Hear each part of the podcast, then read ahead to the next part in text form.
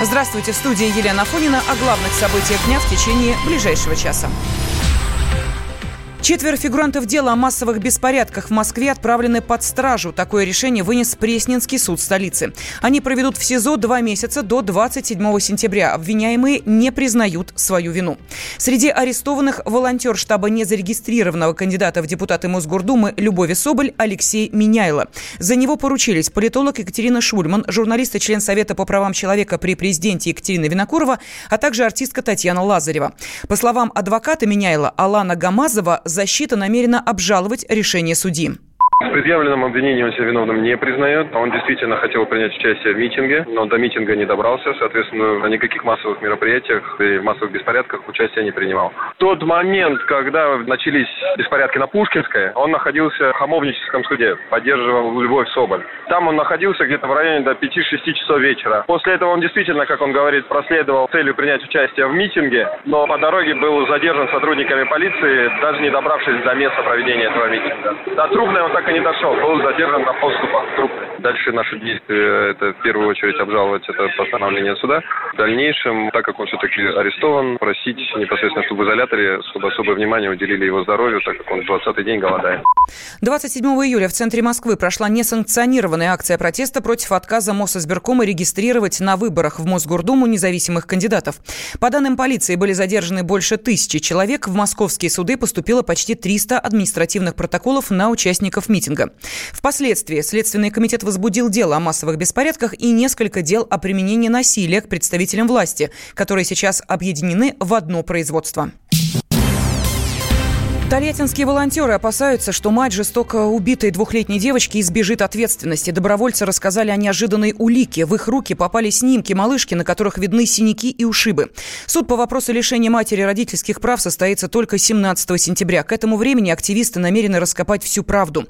Они считают, если на самом деле Дубровина сама допустила трагедию или даже приложила к ней руку, отдавать ей второго ребенка нельзя.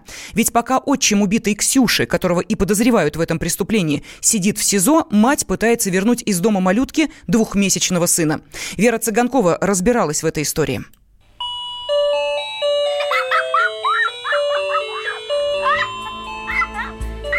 В квартире одного из домов на бульваре Курчатова в Тольятти больше не звучит детский смех и лепет. Хотя еще месяц назад там росли двухлетняя Ксюша и ее двухмесячный братик Артем.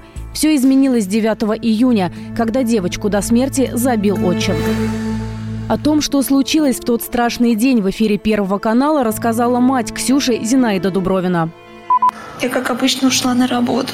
Пол двенадцатого у меня закончился рабочий день, пришла домой. Там всегда переоделась. У меня в 12 надо было Тему кормить сына. И ее на горшок как раз. Подхожу ее поцеловать, а она не оборачивается. Ну, нет движений. Я включила свет и увидела синяки на лице, вот это все, но она не дышала. Я вызвала скорую, и пока скорая ехала, я не, ну, не знала, что делать. Муж Антон, по словам Зинаиды, был пьян, стоял на балконе, сначала даже не подходил. Потом сказал, что дочь без сознания. Лишь после приезда врачей он признался, что избил ребенка. Отчима Ксюши задержали, а на помощь к безутешной матери пришли волонтеры. Марина Федотова не смогла остаться равнодушной. Начала собирать деньги на похороны и пыталась поддержать Зинаиду. Но оказалось, что моральная помощь не понадобилась. Мать, которая только что потеряла ребенка, чувствовала себя вполне спокойно, вспоминает Федотова.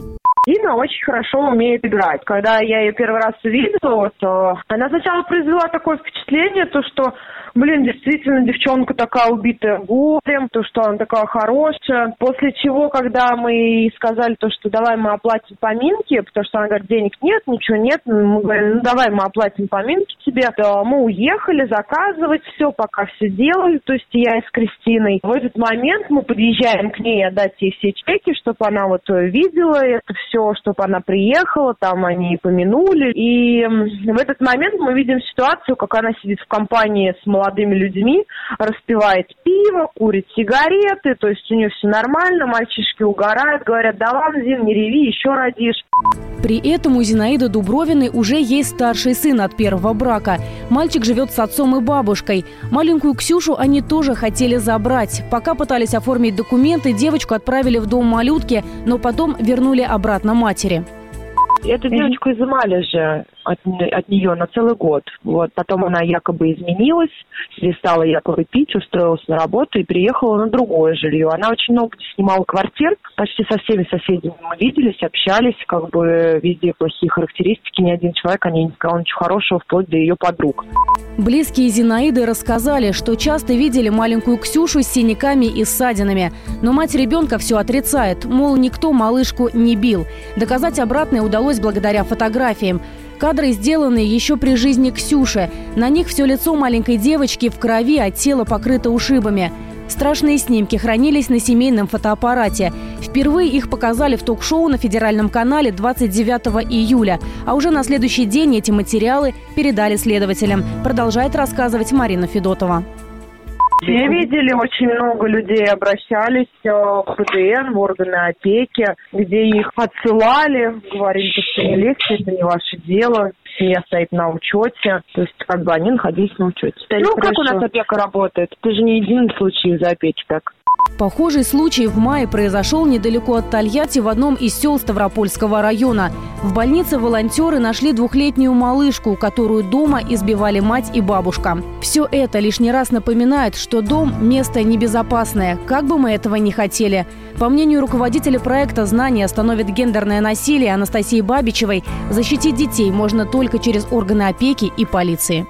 Любой гражданин, которому стало известно о том, что безопасность, здоровье и жизнь ребенка подвергаются опасности в семье, не просто имеет право, но должен, да, то есть обязан по закону обращаться в соответствующие органы, которые должны отвечать за сохранность интересов ребенка. Прежде всего, это органы опеки и попечительства, это комиссия по делам несовершеннолетних. Но, увы, да, опять звучит это «но, увы», все мы достаточно хорошо знаем, что защита прав и людей, и детей в том числе если у нас, к сожалению, осуществляется не на должном уровне.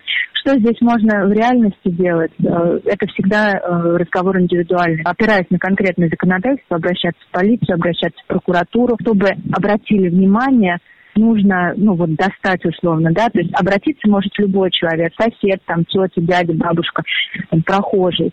И если э, ситуация действительно опасна, и мы видим, что она опасна, вот этой возможностью надо пользоваться. То есть писать заявление онлайн через сайт МВД, да, э, писать вручную, ходить к участковому, обращаться в прокуратуру, там, обращаться в ту же опеку много раз. Все это официально регистрировать, фиксировать, то есть получать квитанции о заявлениях для того, чтобы было меньше возможностей у официальных органов пренебречь своими обязанностями.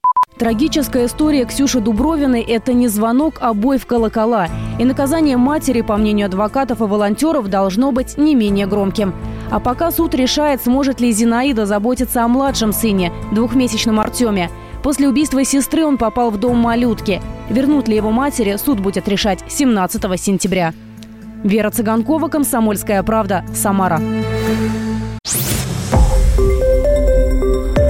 Радио «Комсомольская правда». Более сотни городов вещания и многомиллионная аудитория. Иркутск 91 и 5 FM. Эм. Красноярск 107 и 1 FM. Эм. Вологда 99 и 2 FM. Эм. Москва 97 и 2 FM. Слушаем всей страной.